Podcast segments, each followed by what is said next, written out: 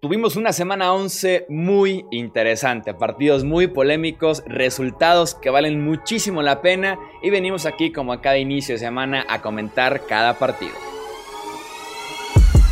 Hablemos de fútbol. Hablemos de fútbol.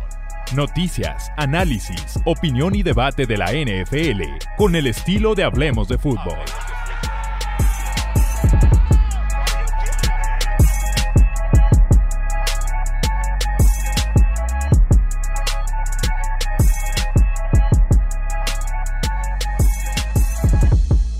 ¿Qué tal amigos? ¿Cómo están? Bienvenidos a un episodio más del podcast Hablemos de Fútbol. Yo soy Jesús Sánchez y es un placer que me acompañen para venir aquí a platicar de la semana 11 que se puso muy pero muy interesante y ya saben que me acompañan aquí la dupla de siempre, el buen eh, Alex Romo y también Tony Álvarez. Romo, bienvenido, ¿cómo estás?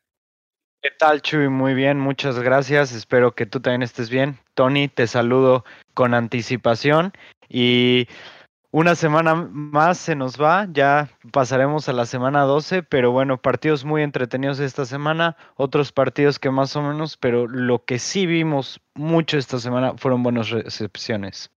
Tony, ¿cómo estás? Un fuerte abrazo. Sin duda alguna, ¿qué tal Chuy? ¿Qué tal Alex? Sí, y también resultados que tal vez eh, no nos sorprende el resultado final de los encuentros, pero la forma en que se dan si nos dejan rascándonos la cabeza, ¿no? Ya ahorita vamos a profundizar en, en estos encuentros con implicaciones de playoff. Así es, el primero que tenemos que comentar es la victoria 34 a 31 de los Indianapolis Colts sobre los eh, Green Bay Packers. Se fueron a tiempo extra, empatados a 31 puntos, pero con un gol de campo de Rodrigo Blankenship se llevó la victoria Indianapolis.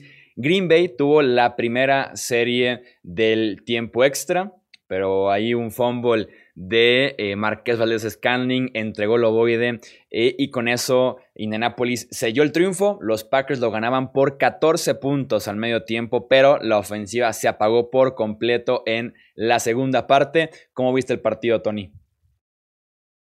Tenemos que darle todo el crédito a la defensa de Indianapolis. Obviamente, la ofensiva de los Colts sí hizo los puntos necesarios en la segunda mitad, pero lo platicamos aquí si los Colts iban a ganar el juego, iba a ser gracias a su defensa. Por eso está en lo más alto de las estadísticas y tuvieron que fajarse en la segunda mitad. Podemos empezar a cuestionar la selección de jugadas, lo que quiso Matt LeFleur, también las mismas decisiones de Aaron Rodgers, ok, es válido, pero me parece que le tenemos que dar todo el crédito a la defensa de los Colts de Indianapolis, que le facilitó las cosas a y compañía. Estoy de acuerdo. De hecho, eh, a mi parecer, como que le faltaba un partido, digamos, con mucho spotlight a los Colts, como para, para que la gente viera que esa defensa es de a de veras. Y realmente fue lo que sucedió. Le interceptaron a Rodgers un par de veces. Y después viene Julian Blackmont con el, con el fumble forzado en overtime y creo yo que eso es lo que, lo que marca una buena defensa, sobre todo, más bien una excelente defensa, que es la habilidad de hacer jugadas cuando más lo necesitas, la habilidad de crear esos turnovers cuando el juego está en la línea, porque muy probablemente si eso no es, eh, si eso no es fumble, los Packers lo más probable es que se hubieran ido y, y hubieran anotado, porque Aaron Rodgers es simplemente uno de los mejores quarterbacks, está en uno de los mejores momentos de su carrera y necesitaban una jugada de ese estilo para poder detener al ataque. Mis respetos a, Julian, Julian Blackmon, que ha sido uno de los mejores novatos defensivos este año y debe de estar al menos en las pláticas para el defensivo del año. Sí, en la conversación debe estar sin duda alguna. Eh, parte importante de esta defensiva que después de comerse 28 puntos en dos cuartos, estas fueron las series de Green Bay en la segunda mitad. Tres y fuera, después de nada más 6 yardas. Tres y fuera, después de nada más 9 yardas. Fumble en, la, en, el kickoff, de, en el kickoff de, después de una anotación de Indianapolis. Eh, cuarta oportunidad no convertida, y después ya el gol de campo en la última serie, que es el que manda a tiempo extra. Que por cierto, hablando de la última serie, qué desastre el final de este partido. lo de Indianápolis en esta penúltima serie que, que, tuvieron, en la que simplemente era conseguir dos o tres primeras oportunidades, acabarse el reloj pintaba muy bien la serie. Hubo momentos en los que estaban hasta en la 20 de Green Bay. Fueron seis castigos en esa última serie. La mayoría de la línea ofensiva de Indianapolis que tuvo muchísimos problemas con la disciplina en este partido y que pusieron a los Colts en aprietos, en problemas, despejando el balón en lugar de simplemente o acabarse el tiempo o conseguir un gol de campo que los pusiera arriba por seis y les diera cierto colchón, cierta comodidad. Y no, tienen que entregar el ovoide eh, Aaron Rodgers, que con una muy buena serie termina empatando este partido en el tiempo regular. Y aún así me da la impresión de que también los Packers no manejan tan bien el cierre del partido. Me da la impresión de que abusaron de el azotar el ovoide para detener el reloj si bien estaban apretados de tiempo, creo que había oportunidad como para intentar uno o dos pases más en lugar de estar abusando de constantemente azotar el balón para detener el tiempo. Creo que un mejor manejo le hubiera dado a Aaron Rodgers la chance de ganarlo incluso en el último cuarto, pero al final de cuentas un buen partido de la defensiva, cuatro robos de balón. Philip Rivers muy decente en este encuentro, sobre todo en la segunda parte, y tienes pues ganando un partido en el que manda un mensaje importante, ¿no? Un 7-3 eh, como local, viniendo atrás en contra de Tennessee, viniendo atrás en contra de Green Bay y convenciendo hasta cierto punto Indianapolis.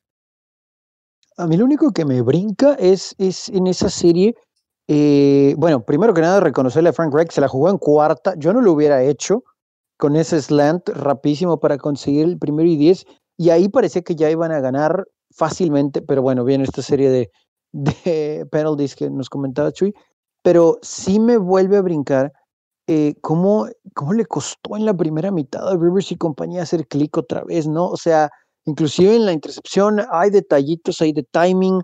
Eh, eh, me gustaría ver un juego completo. No le voy a aventar toda la culpa a Philip Rivers, pero sí me gustaría ver un juego completo de verdad de la ofensiva de Indianapolis, porque ya hemos hablado aquí de su defensa. Pero en cuanto al timing, las rutas, la química, creo que todavía no lo vemos a pesar de tener siete triunfos. Hay detallitos ahí y bueno, el juego terrestre ayudó bastante, pero creo que quisiera ver más limpio, ¿no? El ataque de, los Colts por aire con Rivers y compañía, que pues también ya nos dimos cuenta, ¿no? Que a pesar de que le pegan duro, con la edad todavía, todavía aguanta Felipe. Precisamente, ¿eh? y definitivamente vimos un partido sólido de él y también del novato de Michael Pittman que se vio un poco mejor. Eh, bueno, más bien que no se había visto mucho, pero se vio muy bien en su anotación, que fue bastante larga, por cierto. Y algo que me ha gustado de la ofensiva eh, con Rivers al mando es la cantidad o más bien la manera en la que él distribuye el balón. Porque si te das cuenta en las estadísticas, no hay un solo receptor que digamos sobresalga de los demás, porque simplemente está repartido el balón por todos lados. Tres recepciones de Pittman, tres de Pascal, tres de Hilton, tres de Heinz. Simplemente yo creo que es así como mejor funcionan las ofensivas, como son más efectivas, cuando tu ofensiva no se basa en, en un jugador o no se centra en un jugador como le hacen muchos equipos como... Eh, como, eh, como, como, lo hacían en el juego aéreo cuando tenían a Antonio Brown los Steelers, que ya después llegó y fue otra onda, pero muchas veces simplemente quieren sobreexplotar al mejor jugador y por eso hay, equipos como New England, por ejemplo, que en su momento, que te borran al mejor jugador, encuentran la manera de, neutralizar esa parte de tu ofensiva y, te, y se vuelven un equipo, digamos, muy limitado. Entonces me gusta lo que está haciendo Reich con, con Rivers y buena victoria para los Colts. Definitivamente un equipo serio. Tuvimos un muy buen partido el domingo por la noche. Los Chiefs se metieron a Las Vegas y salieron con el triunfo 35 a 31 ante los Raiders. Derek Carr le jugó al tú por tú a Patrick Mahomes, pero fue el quarterback de Kansas City el que sacó la magia al final del partido, avanzando 75 yardas en menos de un minuto para darle a su equipo la ventaja definitiva con un touchdown de 22 yardas a un muy solitario Travis Kelsey en la zona de anotación de los Raiders. Si algo aprendió esa temporada es que creo yo que ya damos por sentado el hecho de que Travis Kelsey es tan bueno. Ha sido junto a Tyreek Hill eh, como las dos piezas que han movido este ataque eh, de los Chiefs, la constante de la semana 1 hasta la semana 11 tuvo un partidazo el domingo eh, por la noche. Fueron 8 recepciones, 127 yardas. Tienes el touchdown del triunfo. Y sin duda alguna, tener a Patrick Mahomes es una gran ventaja. Y a pesar de que no fue el mejor partido de 60 minutos para Patrick Mahomes, en esa última serie. Son 6 de 7 completos, las 75 yardas las recorre él y sabías que Mahomes contra esa defensiva de Las Vegas que ha mejorado, pero no deja de ser una defensiva por debajo del promedio, iba a sacarle los puntos sí o sí en el cierre del partido. Definitivamente, así como lo dijiste Chuy, no lo pudiste poner mejor era obvio que si le dejaban el tiempo suficiente a Mahomes lo iba a lograr. Y ahí, justamente hoy en la mañana me estaba preguntando de yo qué hubiera hecho, ¿no? En esa situación, estás, sabes que Mahomes te va a anotar.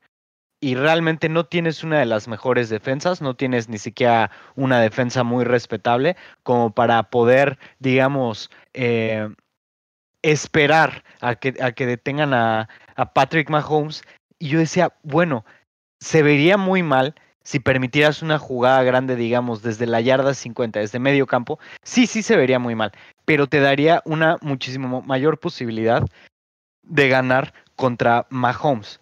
Porque si le dejas tiempo a él en el reloj, te va a matar. Y los Niners fueron el mejor ejemplo de esto en el Super Bowl y todos los equipos contra los que jugó en, en postemporada Kansas City son el mejor ejemplo de eso. Mahomes simplemente le puede tomar tiempo, pero va a encontrar la manera de hacerte puntos. Entonces, lo que tienes que hacer para ganarle es garantizar tener la última posesión o al menos dejarle menos de 20, 30 segundos. Porque de lo contrario, con el dinamismo que tiene esa ofensiva, te van a anotar. A mí lo que me llama la atención es en esa última serie, porque no quiero decir que creo en los Raiders, porque su secundaria siempre me hace dudar, pero ya nos dimos cuenta que mientras Derek Carr tenga ayuda del juego terrestre, va a ser muchísimo más fácil su trabajo. Sin embargo, sí, sí me llama la atención que justo en esa última serie ofensiva, la secundaria de los Raiders se vio más mal. ¿Qué, qué, manera de empezar el juego? O sea, entendemos que fue un juego de toma y daca desde el principio, touchdown, touchdown, touchdown, field goal. Ya después por ahí vimos algunas patadas de despeje, pero ida y vuelta, estaban ahí al tú por tú los Raiders. Pero en la última serie ofensiva, no voy a decir que estaban jugando prevent, pero era demasiado fácil para Mahomes desde los primeros dos, tres pases. No puede ser que lo estuvieran presionando durante todo el juego y de repente jugaron un poquito soft, no con la presión, porque sí llegaron a poner presión con cinco en ocasiones en esa última serie, pero en cuanto a la cobertura, yo no sé si conociendo el, poderío del campeón, eh, la secundaria de los Raiders jugó un poquito safe y en la jugada del touchdown, yo sé que es Mahomes y que su velocidad y su habilidad va a hacer que cualquier hombre que esté cerca, en este caso el safety que termina mordiendo el anzuelo y da el paso hacia adelante, es suficiente para que Kelsey quede completamente solo. Pero aquí es tanta la distracción que, generan los ágiles receptores y el mismo Mahomes que me sorprende que no haya habido por lo menos un linebacker, no voy a decir jugando espejo, porque tampoco era una situación como lo que genera Lamar Jackson, más allá de las cualidades de Mahomes, pero que por lo menos estuviera jugando zona, un, linebacker nada más, ahí en medio, porque sabíamos que Mahomes es, muy fan de las trayectorias cruzadas, por lo mismo, por la velocidad de sus receptores. Y en este caso, cuando se viene hacia adelante el safety que estaba cercano a Kelsey, que lo hace quedar solo, obviamente, ¿qué, va a hacer? Ni modo que no salga a tratar de cortar el camino de Mahomes, pero evidentemente dejó su responsabilidad principal, que era Kelsey. Entonces, si hubiera habido por lo menos un linebacker ahí en medio, las cosas en esa jugada hubiera sido diferente, porque tampoco Mahomes estaba en la yarda 5, ¿no? O sea, me parece que, la serie, o esa jugada sale de la 20 algo, entre la 25 y la 20, si mi memoria no me falla. Entonces, eh, no sé, ahí me decepcionó mucho la defensa de los Raiders al final. Entiendo que no es de las mejores, pero la había jugado bastante decente a los Chiefs y ahí me quedaron, me quedaron mucho de ver y por eso eh, los Raiders todavía no están listos, ¿no? creo que van por buen camino y creo que Derek Carr es el ejemplo más claro de lo que está haciendo John Gruden con este equipo, pero todavía están uno o dos pasos atrás. Sí, ¿para qué poner al safety en ese predicamento, ¿no? De elegir entre Travis Kelsey o de tener a Patrick Mahomes.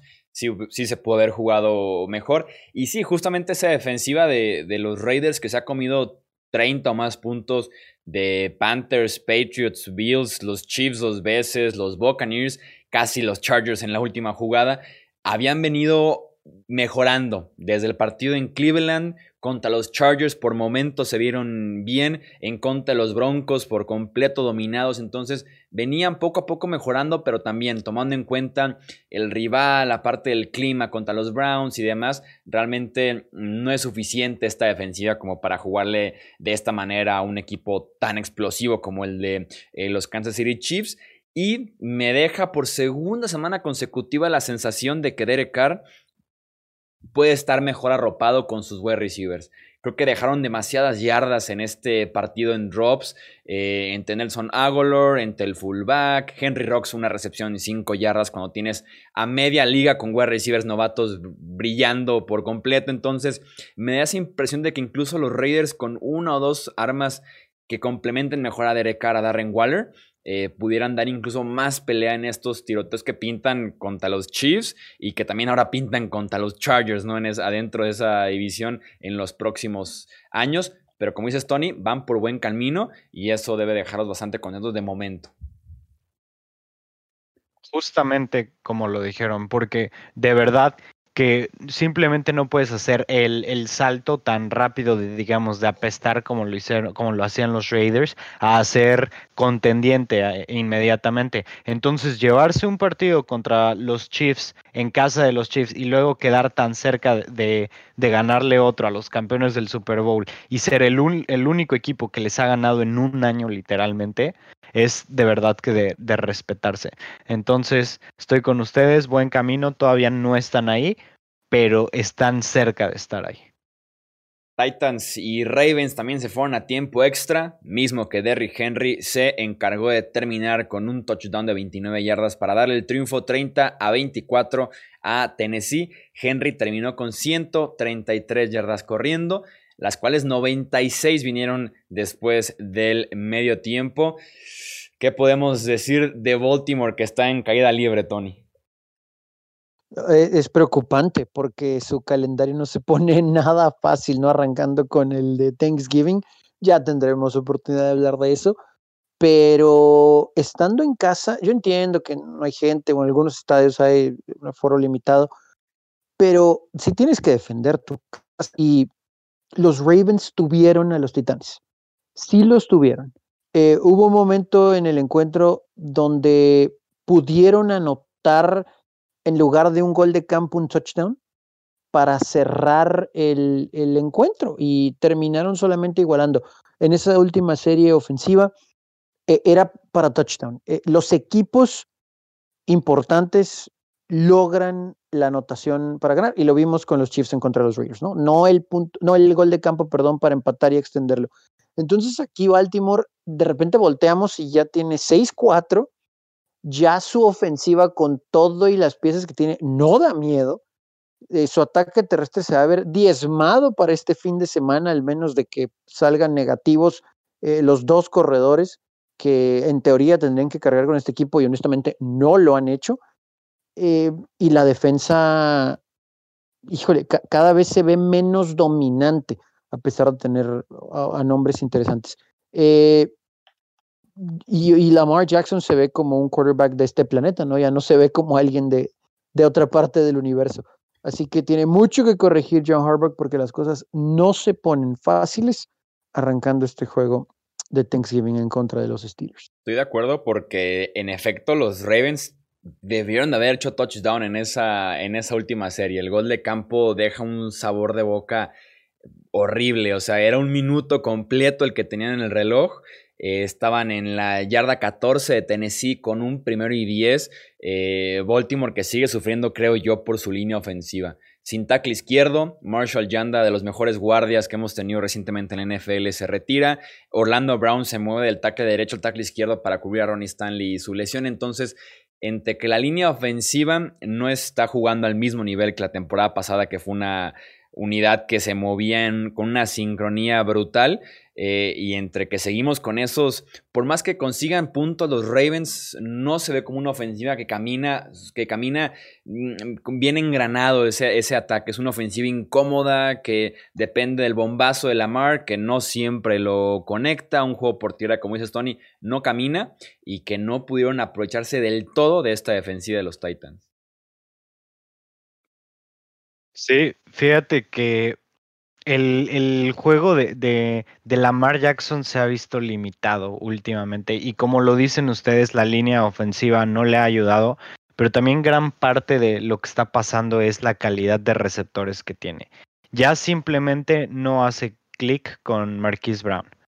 Cero recepciones en tres targets eh, el partido pasado y hemos visto cómo semana con semana ha, reducido su número de targets y su número de, recepciones considerablemente. De hecho, ya es un jugador 100% eh, tirable en fantasy. Ya, ya no es un, jugador que valga la pena estar en roster. Y bueno, con decirte que Des Bryant tuvo cuatro recepciones. Después de tres años sin una sola recepción, tuvo cuatro recepciones en, la, en una ofensiva que lleva dos semanas aprendiéndose y Marquise Brown tuvo cero recepciones y ha tenido muy, pero muy pocas recepciones esta temporada, muy pocas jugadas. Definitivamente una de las eh, partes más tristes para Baltimore esta temporada ha sido lo pobre que se ha desarrollado Marquise Brown como, como un corredor de rutas especialmente, porque sabían que él, él es para home runs, sí, pero se esperaba que pudiera eh, tener una mucho mayor influencia en, el juego aéreo, digamos, en, en todos los en todas las, eh, en todas las rutas, o, al menos en, en, una mayor variedad de, de, rutas, pero no lo está haciendo así. Y yéndonos a Tennessee, eh, bien por ellos, bien por, eh, por rebotar después de, después de una derrota. Me, me, gustan los Titans, definitivamente creo yo que son uno de los equipos con una de las ofensivas más dinámicas que hay en, en, la NFL. Me gusta mucho que pueden arrollarte por tierra o que simplemente pueden lanzar el balón y tienen receptores buenísimos. Tony, Chuy, ya es hora de decirlo, se dice y no pasa nada, AJ Brown es elite. ¿Qué tal el touchdown para cerrar? Eh? Se llevó como cuatro defensivos a la zona de anotación el solo. Estaba viendo una de las estadísticas de NFL Next Gen Stats. Se esperaba que tuviera, me parece que, tres yardas después de la recepción y tuvo, me parece que nueve yardas después de la, de, la recepción. Y estaba viendo, sí, sí, o sea, siete puntos la, eh, eh, la victoria, o bueno, eso, eso no implicó la, la victoria, pero, pero al menos que, que estuvieran en posición de irse a overtime. Pero lo más, lo más interesante de esto es que desde el año pasado, AJ Brown ha perdido varios juegos y aún así es el receptor con más yardas, eh, digamos, con más yardas de lo que se esperaba que hay en la NFL. O sea, hay la estadística de, no sé, si la cachas con un defensivo a tres yardas, bueno, tienes, eh, no sé, cuatro yardas esperadas after the catch, ¿no? Y AJ Brown es el que más yardas tiene, casi 400 yardas más de lo que se espera después de la recepción. Simplemente es un monstruo. Hoy en día, para mí, es top 10 de la NFL sin problema. Muy buen receptor, pero, pero todavía no lo pongo elite. Necesito ver más años así. Qué, brutalidad, 400 yardas más de lo que se espera de ti. O sea, es, literal son triunfos completos los que le puedes dar a tu equipo con esa cantidad de, yardas después de la recepción, ¿no?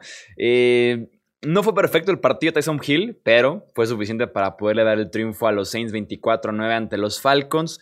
Eh, pasó para 233 yardas, corrió para otras 51 yardas y también usando las piernas eh, consiguió dos touchdowns. La defensiva de Nueva Orleans se fajó, Permitió apenas 248 yardas en todo el partido, totales. Interceptó a Matt Ryan dos veces y además lo capturó en ocho ocasiones. Ahí está la fórmula para que los Saints puedan seguir ganando a pesar de la lesión de Drew Brees, Tony. Aquí yo primero tengo que decir que me quito el sombrero imaginario ante la defensa de los Saints. O sea, sabemos que les gusta presionar al mariscal de campo. Sabemos que esa es la base del éxito cuando termina por ya sea perseguirlos fuera de la bolsa de protección o con algún golpe, apresurándolos y luego la secundaria come de eso. Pero yo honestamente sí pensé que Matt Ryan y compañía le iban a mover la bola a la defensa de los Saints. Rival divisional, se conocen desde hace mucho tiempo, sí, diferentes elementos, pero con Calvin Ridley y Julio Jones creí que las cosas iban a ser diferentes. Julio Jones sale tocado y Calvin Ridley se convierte en la única opción y es más fácil marcar a una persona en la secundaria de los Saints. Pero Matt Ryan no tuvo tiempo. Gran presión de Nueva Orleans. De verdad es que todo el crédito ahí, todo el crédito a la defensa de los Saints. Y tengo que también ser honesto, me sorprendió en el juego anterior que Sean Payton no fuera con Hill y terminó yendo por eh, Winston, tal vez pensando en que no había un plan, ¿no? Como tal para Hill. Con esta preparación, con este talento que tienen, me parece que es suficiente como para que, así como el año anterior con Teddy Bridgewater manejaran los juegos y ganaran sin Drew Brees, creo que ahora también hay una fórmula que puede ser exitosa sin el 9 de los Santos para ganar. Fíjate que yo critiqué bastante esta decisión porque se me hacía que la opción obvia era ir con James Winston y se me hacía que Tyson Hill no era un quarterback, eh, digamos, como para jugar un partido entero en la NFL. Al parecer me equivoqué, pero claro, no se le exigió mucho, mucho a Hill de él. De hecho, sus números estuvieron buenos, pero bastante discretos. Eh, donde contribuyó más fue por el juego terrestre, definitivamente. Y yo no estoy seguro si después de lo que vieron, que digo, yo en lo particular no vi el partido entero, eh, pero no estoy seguro si él podría ser, digamos, la, la mejor solución o la mejor alternativa entre él y James contra un equipo, digamos, fuerte, contra un equipo que realmente eh, vaya a ser una amenaza contra los Saints, porque sabemos que los Falcons, a pesar de que es un rival incómodo por ser divisional y porque se odian y por todo lo que quieras, es un equipo que al final de cuentas ha ganado tres partidos en todo el año, que la temporada pasada apestaron y que tienen un head coach con con solamente unos pocos, unos pocos partidos en la bolsa y es interino, ¿no? Entonces, va, va a depender mucho eh, del rival, yo creo, eh, el qué, qué, tanto podamos ver de Tyson Hill, si, si realmente es alguien confiable o si por las circunstancias estaba bien que se jugara él. Pero yo en lo particular, yo seguiría yendo con James. Sí, yo por lo mismo de que dijimos bastante de este partido, se criticó bastante aquí mismo a Tyson Hill, fue el partido que más atención le puse, incluso ya lo vi también en repetición una vez. Y si bien tuvo un partido decente, analizado a profundidad sí puedes encontrar las limitaciones clarísimas en, en su juego. Para empezar en Red Zone corrió porque es lo más cómodo, porque la semana pasada en contra de San Francisco no anotaron touchdown en Red Zone desde que se fue Drew Brees, porque eh, hacía falta ese proceso de información rápido, ¿no? La precisión, el tomar la decisión lo más eh, rápido posible para soltar el pase, porque en zona roja son más cortos los espacios, y ahí en ese sentido eh, Tyson Hill corre en zona roja para asegurar los touchdowns, ¿no? Lecturas muy fáciles, muy, muy fáciles para Tyson Hill, mucho play action que te permite eh, tomar una sola lectura y saliste ya con el balón. Moverlo hacia la derecha, moverlo hacia la izquierda para reducirle el campo el 50% y pedirle ya nada más que lea una parte del campo en lugar del campo completo, la defensiva completa, solamente le reduces a un 50% eso. Y puedes ver en las mismas estadísticas cómo abusó de su primera opción, que fue Michael Thomas todo el partido. Y había jugadas en las que 4 o 5 segundos en la bolsa de protección y estaba nada más con Thomas todo el tiempo esperando a que estuviera abierto. A diferencia de Breeze, ¿no? Que repartía el juego de forma increíble en las últimas semanas. Thomas tiene 9 recepciones y a partir de ahí tienes a Sanders con 4, Murray con 2, Troutman, Cook, Harris con una, Camara con cero, Smith con cero. Estaba muy enfocado en Michael Thomas, pero un equipo como los Falcons, con una defensiva secundaria sobre todo pésima, es más que suficiente para ganar un partido. Sí, totalmente. O sea, sí creo que se simplifica el libro y se controla la posesión de la pelota, ¿no? Entonces, mientras sea así, eh, creo que los Saints pueden ganar, pero también coincido con lo que mencionan. Cuando se vean, voy a mencionar nada más un, ejemplo, con un Green Bay o con un Seattle, ay, ahí, ahí sí va a ser complicado, ¿no? Cuando tenga que pasar para conseguir muchas yardas rápido Taysom Hill, Uy, no sé, así que me parece que les va a alcanzar como para que cuando regrese Breeze este equipo ya esté calificado y no sé si les alcance para ser el uno, pero sí van a ganar la división, sobre todo por cómo se está viendo Tampa Bay. Sí, viniendo de atrás yo no me imagino a Tyson Hill a este nivel por lo menos de hazme 10 puntos en el último cuarto o te entrego la última serie y nada más puedes pasar. No me lo imagino, pero con la defensiva puede ser más que suficiente. Y enfrentando en las próximas semanas Broncos, Falcons, Eagles, pudiera ser más que suficiente, sobre todo con esa defensiva que Kevin está jugando últimamente. Y Trey Hendrickson, creo que se merece uno que otro voto por lo menos para el defensivo del eh, año. Deshaun Watson dio un partidazo contra los Patriots. 344 yardas aéreas, 36 corriendo y 3 touchdowns totales. Los Texans Alex vencieron a New England 27 a 20.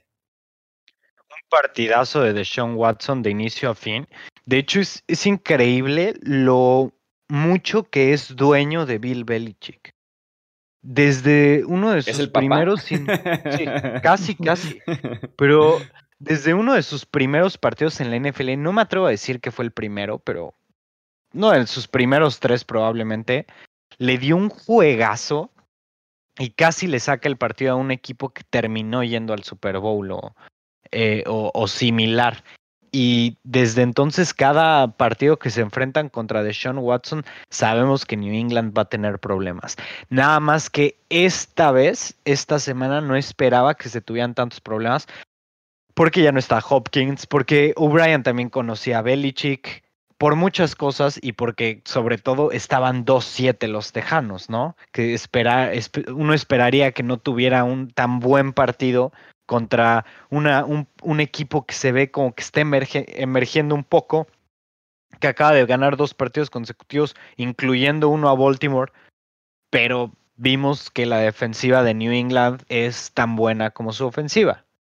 Simplemente no le pudieron ayudar a la ofensiva, no, no le pudieron, digamos, sacar de apuros, hicieron que, que New England tuviera que venir de atrás eh, en un par de ocasiones, y no pudieron contener, no pudieron eh, crear turnovers, simplemente un desastre entero lo que fue la defensiva de New England que se supone que la secundaria debía de ser una de las mejores de la liga y la fortaleza de este equipo, se vio completamente cocinada por Deshaun Watson y compañía.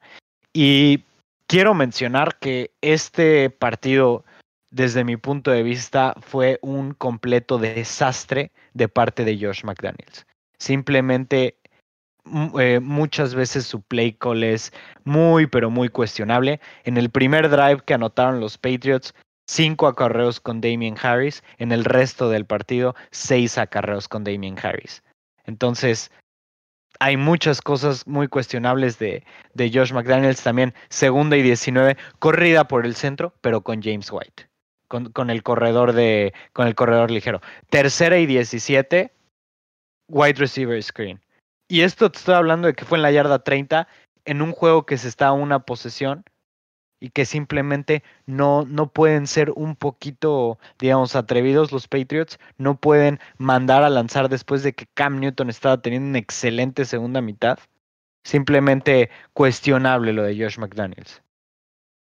Sí, a mí también me brinca mucho, sobre todo la selección de jugadas en la penúltima serie ofensiva del juego, eh, o en la última pues, solamente fueron eh, un par, me parece, para ya terminar el reloj.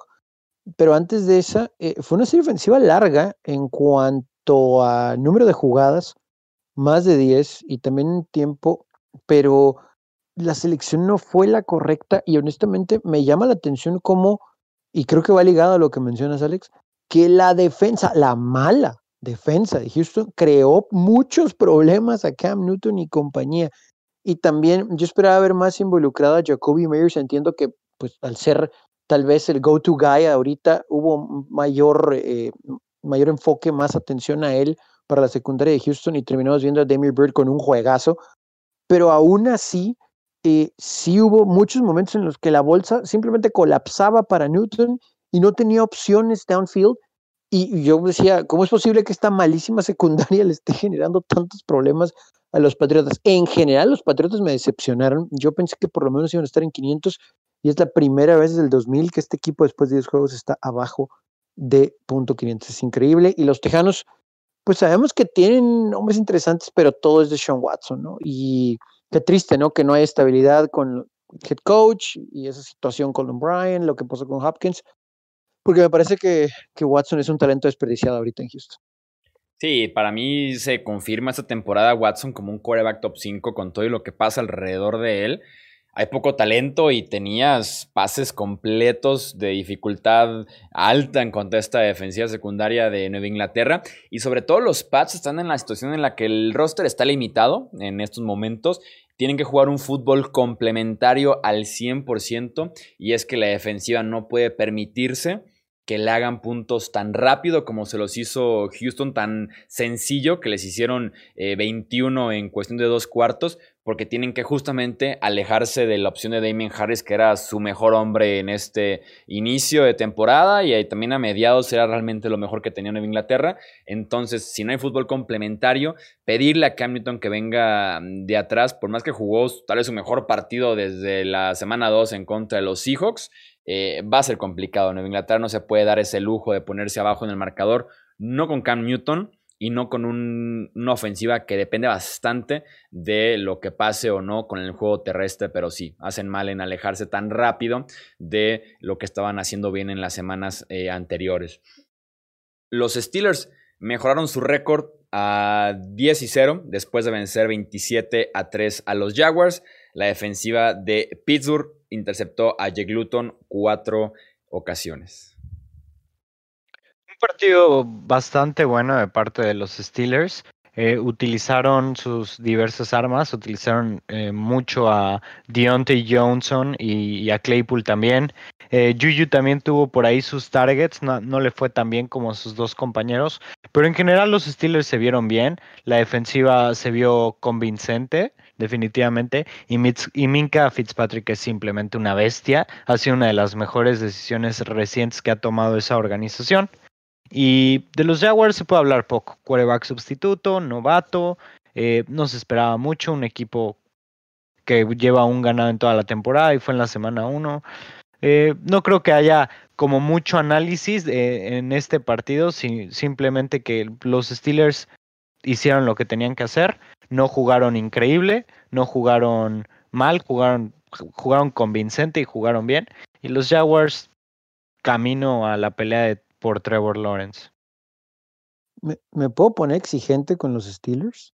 Lo has hecho toda la temporada. O sea, yo sé que están invictos y en teoría son unos Steelers históricos y su defensa es de lo mejor que hay en la liga, si no es que la mejor ahorita en general. Pero eh, sí usan a Johnson, usan a Juju, usan a Claypool, Connor con ciertas situaciones para él, no todas, lo, vemos más allá de sus números, pero hay momentos en los que esta ofensiva se estanca, o sea, hay series ofensivas que se estancan y yo no lo puedo creer eh, y no le quiero echar toda la culpa a Roethlisberger, pero me parece que es selección de jugadas y protección también porque eh, o, sea, yo sé que, que, Dallas voy a darle, les voy a aventar aquí un hueso a los aficionados de los Cowboys y ha mejorado y le generó ciertos problemas, ¿no? Em, y en el último juego de Steelers también hubo una situación con Jaguars donde le quiero dar cierto crédito porque pues any given Sunday, ¿no? Y puras, puras frases clichés. Pero a pesar de que, de que sí podemos utilizar eso que dice Alex, de que pues no se despeinaron, pues eran los Jaguars, ¿para qué hacer tanto esfuerzo? No lo ameritaba, bla, bla, bla. Hay ciertos momentos, hay ciertas series ofensivas en las que los Steelers se ven erráticos. Y de verdad, yo siento que no debería ser así. Tampoco estoy diciendo que le tuvieron que haber metido 41 puntos a los Jaguars. Si es un pase incompleto, bueno, pues crédito a presión, coberturas, etcétera. Pero de verdad, hay momentos en los que parece que se le cierra el mundo esta ofensiva. Y yo no sé si es o qué, pero de verdad, eh, no soy hater de los Steelers, no me caen mal, no me han hecho nada, pero les pido a todos los que están escuchando esto, vayan un poquito más a fondo a las series ofensivas de los Steelers. Hay momentos en los que dices tú, ah, caray, este equipo está invicto. O sea, tiene mucho talento alrededor, por supuesto, pero por lo mismo no debería de verse así. Eh, de verdad, de verdad, no soy malo con ellos, soy exigente con los Steelers. Lo que destacaría de los Steelers, porque si su ataque no está carburando al 100% como uno quisiera, sobre todo un equipo invicto, un equipo que se ha considerado el mejor de la NFL, en la semana Mike Tomlin dijo que se iba a encerrar con los corredores, con los asistentes eh, ofensivos de los Steelers para solucionar de una vez por todas el problema que tienen en el ataque terrestre de los Steelers. Y es tal vez el mejor partido esta semana de James Conner, ¿no? Promedió casi 7 yardas por acarreo en ese sentido se puede medio salvar el decir, se enfocaron en correr y lo hicieron mejor que lo han hecho prácticamente todo el año. Y el jueves les espera un equipo de Baltimore que no haya tenido para nada bien el juego por tierra, entonces pudiera ser que por ahí liguen buenos partidos acarreando el ovoide, que pudiera ser una gran ventaja para Pittsburgh, sobre todo entrando ya a diciembre, en enero, la postemporada. El calendario, el calendario que les queda, está papita, ¿eh? ya nada más, como para evitar el 16-0, la mejor chance son los Bills, ¿no? Porque los Ravens el jueves, seamos sinceros, no va a pasar. y sobre todo sin J.K. Dobbins y Mark Ingram, que hoy los metieron a la lista de COVID, se ve mucho más complejo. Es Ravens el jueves de Thanksgiving, después Washington, eh, Bills, Bengals, Colts y Browns. Bills y Colts. Sí, puede ser. Puede ser, pero son los obstáculos. De los de los más fáciles restantes. ¿Saben que han tenido literalmente el calendario más fácil de la NFL? O sea, literal es un estadística. El strength of schedule. Gracias, gracias a Mason Rudolph el año anterior. Exactamente. no terminar en primer lugar de tu división y además un poco de suerte de poder enfrentar al este, por ejemplo, en la NFC, eh, te puede ayudar bastante, ¿no? Pero si los Steelers ahí van poco a poco caminando. Algo que no entendí rápidamente de los Jaguars. En la primera serie hicieron un gol de campo, se pusieron 3-0. Y en el kickoff hicieron patada corta para intentar ponerse arriba por dos posesiones. Y obviamente no la recuperaron. Eso se me hizo como curioso la, la forma de empezar. No sabes que vas a eh, quedar casi casi apaleado. Así que haz gol de campo y en el primer kickoff ve por la patada corta. Se me hizo entre curioso y entre algo que no intentaría ni de broma, ni aunque estuviera en el caso de los Jaguars en contra de los Steelers. Eh, Fíjate que no se me hace tan mal eso, porque pues digo, si, si te sale y te pones 10-0, pues ya de menos estás dos posiciones arriba y esto es más difícil, ya puedes jugar más agresivo a la defensiva, la ofensiva puedes jugar a no equivocarte no estuvo mal. Estaba para pensarse. Y, no le salió, pero a esos los Steelers fallaron el gol de campo eh, con el regalo de posesión. Entonces se quedaron con el 3-0 a pesar de no recuperar la patada corta. Eh, los Dolphins y su racha de 5 victorias se quedó en eso, en 5 victorias, al perder en Denver 20 a 3 ante los Broncos. La historia del partido fue que Tua fue mandado a la banca, confirmado por Brian Flores fue por el nivel mostrado en Ryan Fitzpatrick, a ver si prendió un poco la chispa en el último cuarto, abajo por 10 puntos, eh, y realmente no consiguió darle la vuelta a este partido. Tua se mantiene como titular la próxima semana, pero por lo menos brinca el hecho de que Tua haya sido enviado a la banca en este partido, decisión que no comparto para nada. Es que o sea, e, entiendo lo que dijo Brian Flores, pero si ya hiciste el cambio, te tienes que morir con él, ¿no? O sea, sí, casi le sale porque Fitzpatrick se quedó muy cerca del touchdown que pudo haber empatado el juego, es verdad.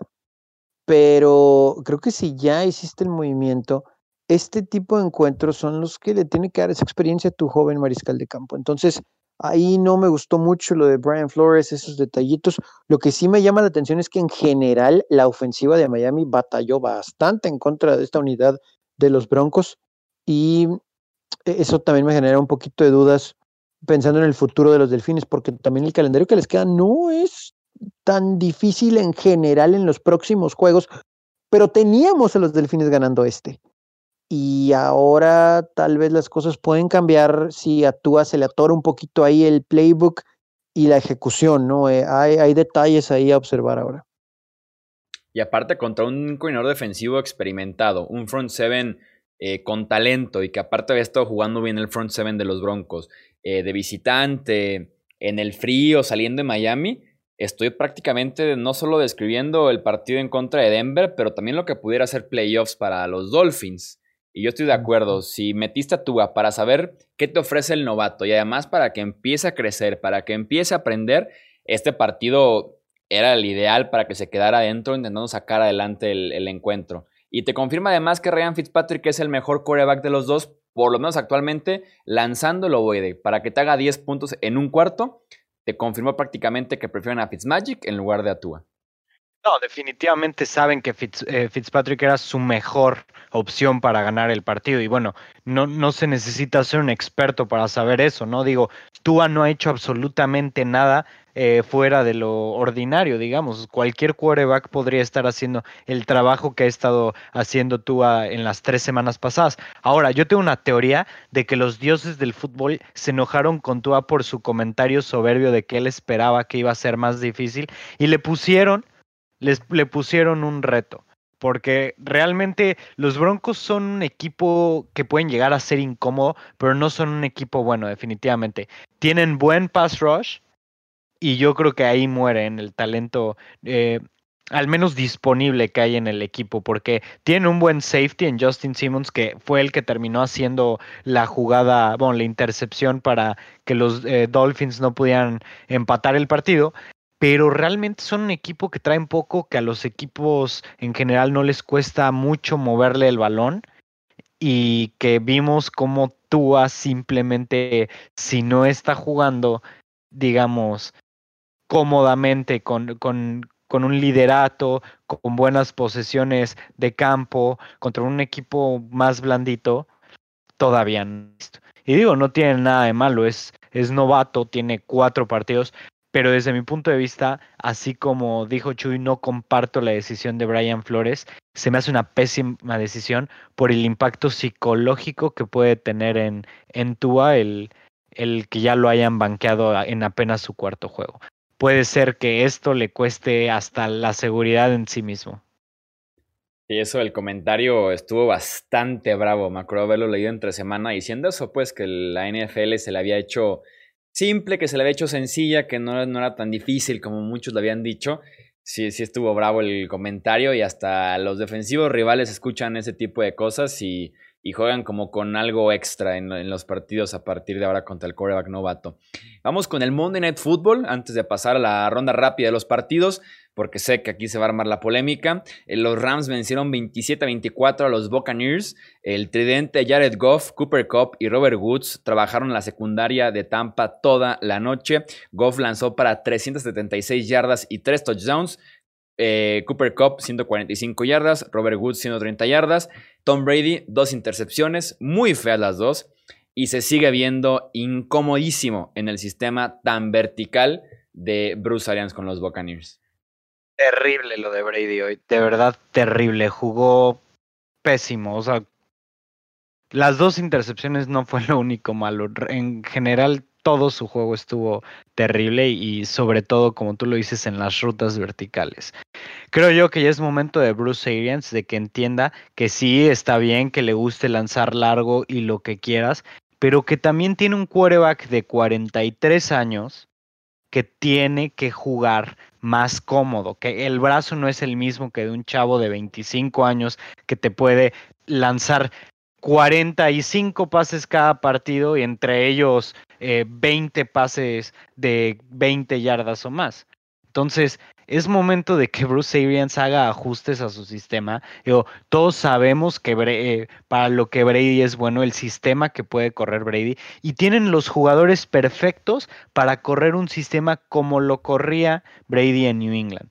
Si quieren aspirar a algo, tienen que ajustar ese sistema para que Brady esté más cómodo, porque a estas alturas de su carrera no se le ve bien lanzando, lanzando tantas rutas verticales. coincido con eso, pero hay muchas decisiones que son de Brady 100%. Eh, la última intercepción, el, el, único safety, están jugando cobertura 1, clarísimo, se ve que están jugando cobertura 1 eh, los Rams, y, y, el safety simplemente espera la pelota, ¿no? En el mal pase de Brady, y como bien dijo Alex, las intercepciones no fueron lo único malo, hubo unas cosas terribles de timing, o sea, esto, más allá de que la jugada sea diseñada para ir profundo eh, por el sistema de Bruce Arians, hay decisiones de Tom Brady de verdad espantosas. O sea, si, si se ve como un quarterback que no está cómodo en la bolsa, pero que aparte, eh, no puedo creer que voy a decir esto de Tom Brady, pero las lecturas no son las correctas. Hubo un par de jugadas que fue con el end mm, y, fue en una trayectoria de esquina donde ya por inercia, esas son, son timing routes, ¿no? Eh, ya se lee obviamente el tiempo que va a tomar en salir de la ruta tu receptor y también el tiempo que va a tardar la pelota en llegar. Y Brady se da cuenta al momento en que va a hacer el pase que no está libre el receptor y lo termina volando. Y en otras ocasiones, inclusive los pases fueron muy, muy cortos no, no, no reconocí a Tom Brady el lunes por la noche, de verdad. Eh, hubo muchas, muchas decisiones cuestionables de él, dos touchdowns, pero dos intercepciones, muchísimos pases malos, erráticos. Eh, yo insisto, coincido con lo del sistema de Arians, pero, pero de verdad, Brady hubo unas jugadas que parecía que por inercia, si la opción uno era ir largo, lo iba a hacer sin terminar de leer el resto de, la, de las rutas. La, progresión famosa no la siguió Brady, no lo puedo creer, no puedo creer lo que estoy diciendo. Y fueron pases muy, muy malos, entre dos, eh, volando a uno, otros cortos.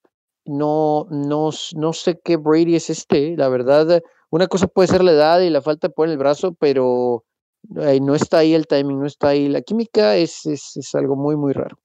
Sí, forzando demasiados pases, demasiados pases y en la última serie está ahí el mejor ejemplo, eh, muy bien explicado como, como, lo, como lo haces Tony. Y además para que ir tan largo en una serie en la que por lo menos sean nada más tres puntos para empatarlo y que tenías un tiempo no de sobra, tenías tiempos fuera incluso, sino súper innecesario.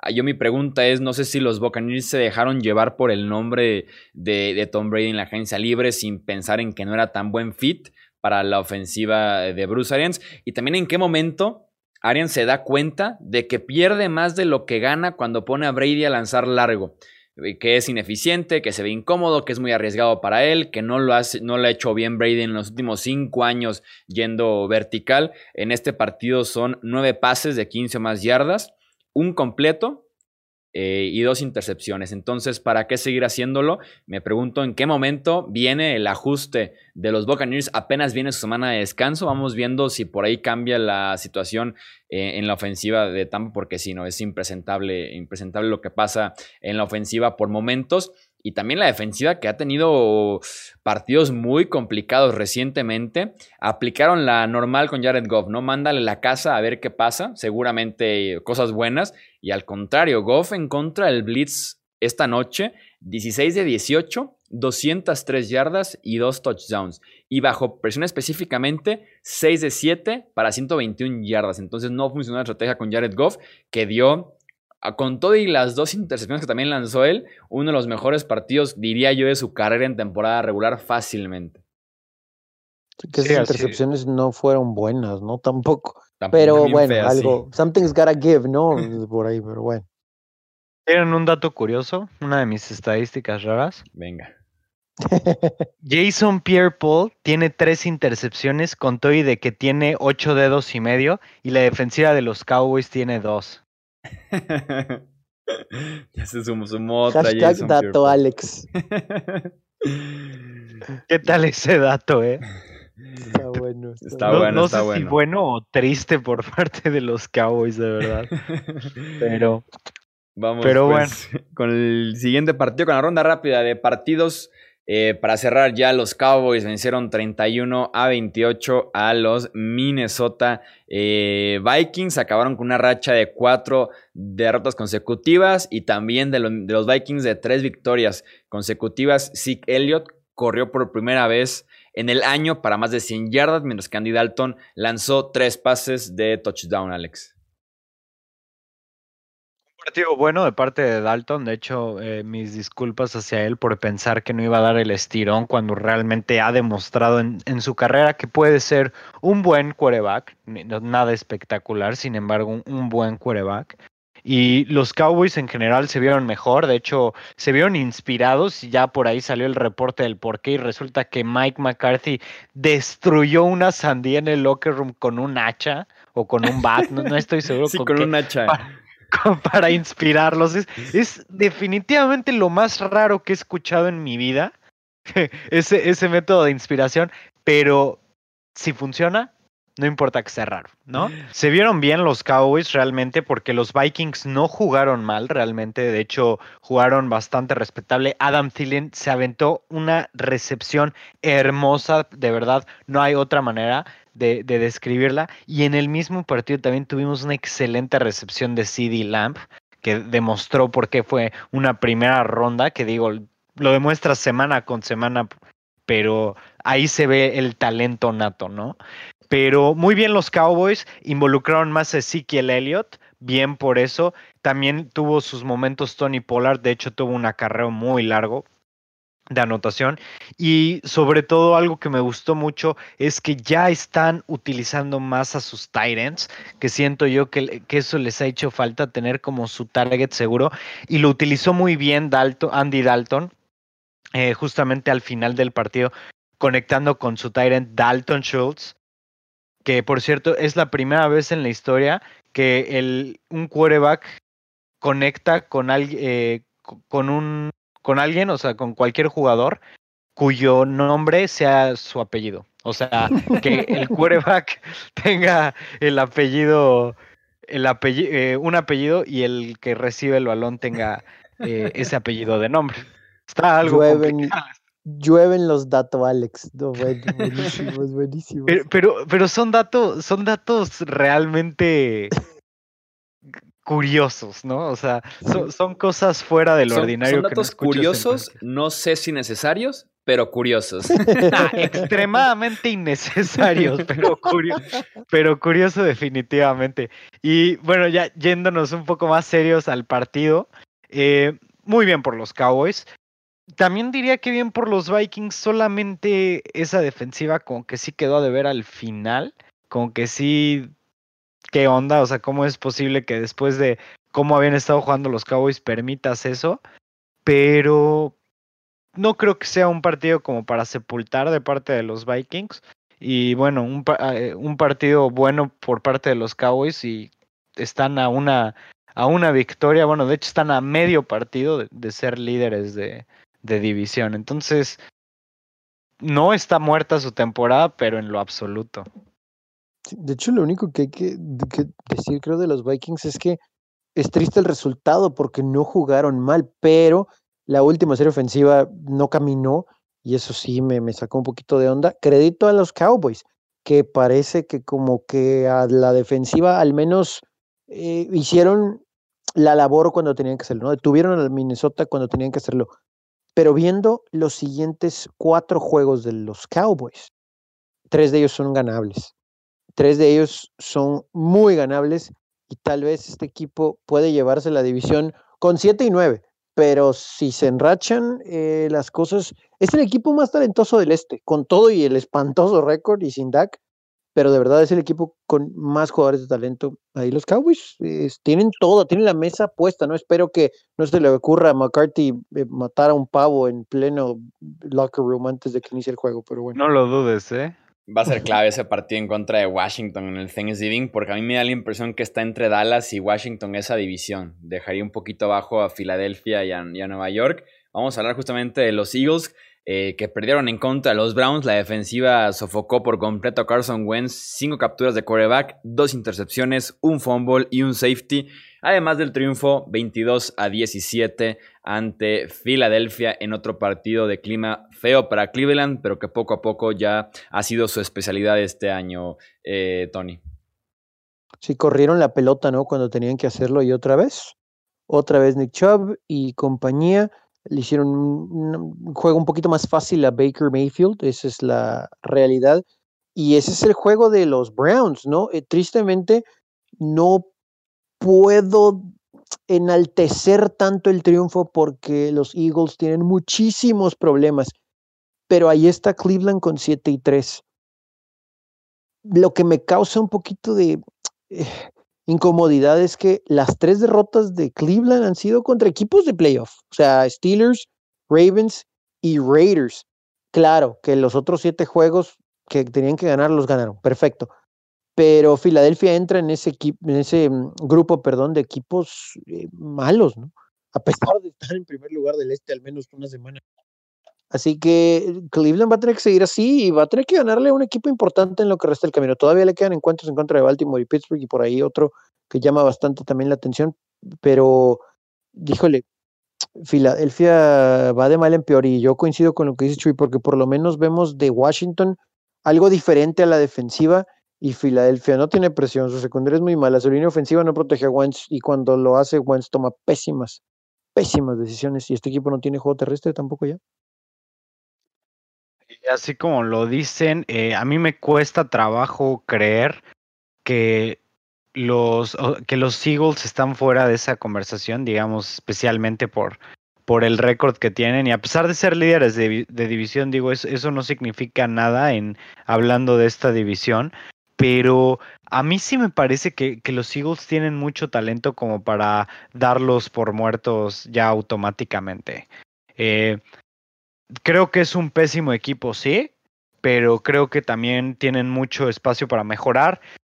Ya volvió al Sean Jeffrey, eh, sus linieros ofensivos como que poco a poco están volviendo, no a nivel, ni mucho menos, pero eh, digamos de lesiones sí. Entonces no los daría por muertos todavía. Y yéndonos un comentario rápido al juego, eh, Cleveland hizo exactamente lo que dijimos que debían de hacer para ganar. Se tenían que olvidar de creer que Baker Mayfield iba a ser la solución con 300, con 300 yardas de, por pase y se dedicaron a hacer lo que hacen mejor, que es correr el balón y les resultó efectivo.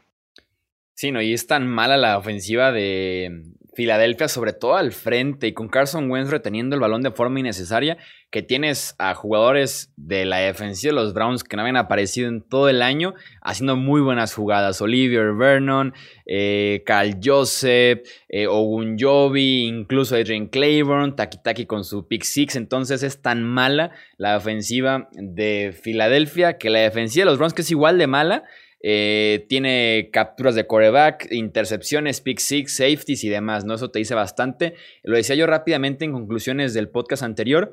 Eh, creo que a Carson Wentz no le caería mal una mandadita a la banca. Eh, sobre todo al final de los partidos, como para ver qué tal Jalen Hurts y para ver si puedes mandar un mensaje y revivir por ahí un poco de lo que era Carson Wentz antes de, de, este año que ha sido para el olvido para el quarterback de Filadelfia. Washington venció 20 a 9 a Cincinnati. La historia del partido es que Joe Burrow se lastima la rodilla, está fuera el resto de la campaña por un desgarre del ligamento anterior cruzado de la rodilla. también se revela hoy que es un desgarre del ligamento medio colateral. Pero Washington también está en la pelea por su división con este triunfo, Alex. Una verdadera tristeza lo de Joe Burrow. Eh, que es a causa precisamente de, de, una mala línea ofensiva, de que no construyen alrededor de él y también de la excelente presión del fútbol team. Pero una verdadera pena que veamos a un jugador generacional eh, salir en su primer temporada con una lesión tan grave como la que tuvo. Y hablando de, de Washington, creo yo que mm, no se vieron mal, no se vieron bien definitivamente, pero siguen en la pelea. No los descartaría en ningún punto. De hecho, eh, yo creo que si le ganan a Cowboys el partido este jueves de Thanksgiving, yo creo que van a estar en el asiento del conductor en esa división y que va a ser suya para perder. Sí, también creo eso, que el que gane es el que va a determinar el rumbo del este, pero sí me, me llama la atención, uno, que tienen juego terrestre en Washington y eso le ayuda a Alex Smith y la defensa. Yo creo que ese front seven de, del, del team puede generarle problemas a los Cowboys. Evidentemente con los Bengals lo hicieron, pero no sé si 20 puntos es suficiente para vencer a los Vaqueros. Vamos a ver cómo responde ese front seven con, insisto, un equipo a la ofensiva de Cowboys muy talentoso y con un quarterback veterano que se la sabe todas, todas. También Alex Smith. Pero, pero creo que esa va a ser la clave, ¿no? ¿Qué, tantas veces puede detener Washington a los Cowboys? Sí, en ese partido fue colapsar la bolsa una y otra y otra vez de, por parte de Washington y basarse en Antonio Gibson, en Terry McLaurin, que son de los mejores talentos que tiene esta división este y que pudieran ser claves en, este, en esta última empujón, en esta última racha del fútbol team para hacerse la división. Gibson anotó otra vez touchdown, mientras que McLaurin es un cantadísimo eh, número uno en este equipo. Los Panthers blanquearon 20-0 a los Lions en el primer inicio de PJ Walker en la NFL. DJ Moore y Curtis Samuel se combinaron para 222 yardas totales y su respectiva anotación. La XFL, Tony, dando frutos ahora ya en la NFL. Me acordé de Tommy Maddox con lo que hizo en Los Ángeles Extreme, quedando campeón, y luego con los Steelers con un temporadón. Pero, híjole, aquí, ok, crédito a PJ Walker, que por cierto, en su historia como profesional titular, nunca ha perdido. Eh, ha ganado todos sus juegos, ¿no? Los de Houston en la XFL y ahora este. Eh, un, dominio, sin duda alguna, de Carolina, pero híjole, Detroit, Patricia y compañía es terrible, ¿no? O sea, te blanquean ahora y cuando parece que Patricia busca que le demos el beneficio de la duda, las cosas no cambian en Detroit. Yo creo que ya, ya es suficiente, tienen que darle las gracias. Y también algunos jugadores, ¿eh? Tal vez cerrar ciclos. No sé si Matthew Stafford esté incluido en eso, pero le tienen que dar la vuelta a esta franquicia. Parece que cada tres, cuatro años decimos lo mismo con Detroit. Yo aprendí dos cosas de, de, este partido. Una es PJ Walker definitivamente pertenece a la NFL y la otra es que Matt Patricia definitivamente pertenece a la XFL. Estaría bien ahí un intercambio de roles y cada quien a lo que va, ¿no? Si, estoy de acuerdo en eso. Definitivamente, nada más que agregar del partido. Eh, Detroit sufrió mucho sin DeAndre Swift, que había sido clave en las últimas semanas. Eh, con él lesionado no hubo mucho ataque terrestre. Matthew Stafford muy presionado, lo cual no tenía pass rush los Panthers hasta este partido. Yo creo que se enteraron eh, de eso y te dice mucho de lo que pasa con los Lions. Y ya para cerrar, último partido de la jornada, Justin Herbert ganó por su en su carrera al vencer 34 a 28 a los Jets. Otro show aéreo por parte de Herbert, casi 400 yardas y 3 touchdowns. Nueva York tiene marca de 0 ganados y de 10 perdidos. Van que buenas los Jets, ¿no? Para 0-16. Pobres los Jets, de verdad. Pero con Chargers, eh, pues historia de Herbert, ¿no? O sea, otro juego para tres touchdowns o más en su temporada de novato ya es récord de NFL. Y Keenan Allen, 16 recepciones. Tanta gente importante en posiciones de receptor de Tyrant para los Chargers en su historia. Kellen Winston, Antonio Gates. Eh, la lista es larga. Inclusive en alguna ocasión hasta la Darian Tomlinson cuando no había más en este equipo.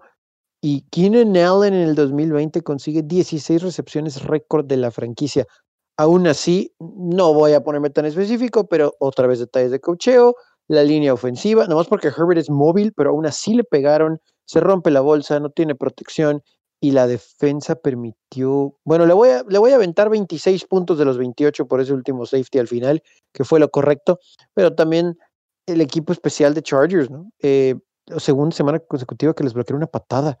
Eh, ay, ay, ay. Eh, hay muchos, muchos detalles que corregir todavía con, con los Chargers y mucho es de cocheo en todas las fases del, juego. Sí, puro cocheo, puro cocheo. Sí, de hecho los Jets ya querían regresar el partido y, bueno, como dices, esa patada nos hizo ver nuestra suerte a muchos, pero bueno, eh, buen, bueno, no buen, excelente juego de Justin Herbert, realmente, y bueno, los Jets siendo los Jets, no sé cómo Adam Gay sigue teniendo chamba, quién sabe, pero Sí, con Herbert es un, pase bueno tras pase bueno, tras pase bueno, vertical, corto con velocidad, mm, rutas intermedias, maneja prácticamente ya todo el libro de jugadas de los Chargers y todo tipo de pases de la NFL los puede hacer sin ningún problema. Ahí están entonces análisis de, todos los partidos de esta semana número 11. Recordarles que el jueves tenemos triple cartelera de acción de gracias y aquí estaremos nosotros para analizar esos partidos y también hacer la previa y pronóstico para el resto de la jornada número 12 ya de la NFL. Y por cierto, estén bien al pendientes del Instagram de Hablemos de Fútbol. Lo encuentran así, arroba Hablemos de Fútbol, porque hay una sorpresa por ahí en la semana para involucrarlos también a ustedes los que nos escuchan, nuestros seguidores, eh, para ser parte de las previas, para ser parte de los pronósticos. En la semana 12, por ahí estaremos dando los detalles en el Instagram de Hablemos de Fútbol. Tony y Romo, nuevamente muchas gracias por estar aquí en este episodio del podcast de Hablemos de Fútbol. Yo soy Jesús Sánchez y nos escuchamos en la próxima. Gracias por escuchar el podcast de Hablemos de Fútbol. Para más, no olvides seguirnos en redes sociales y visitar hablemosdefutbol.com.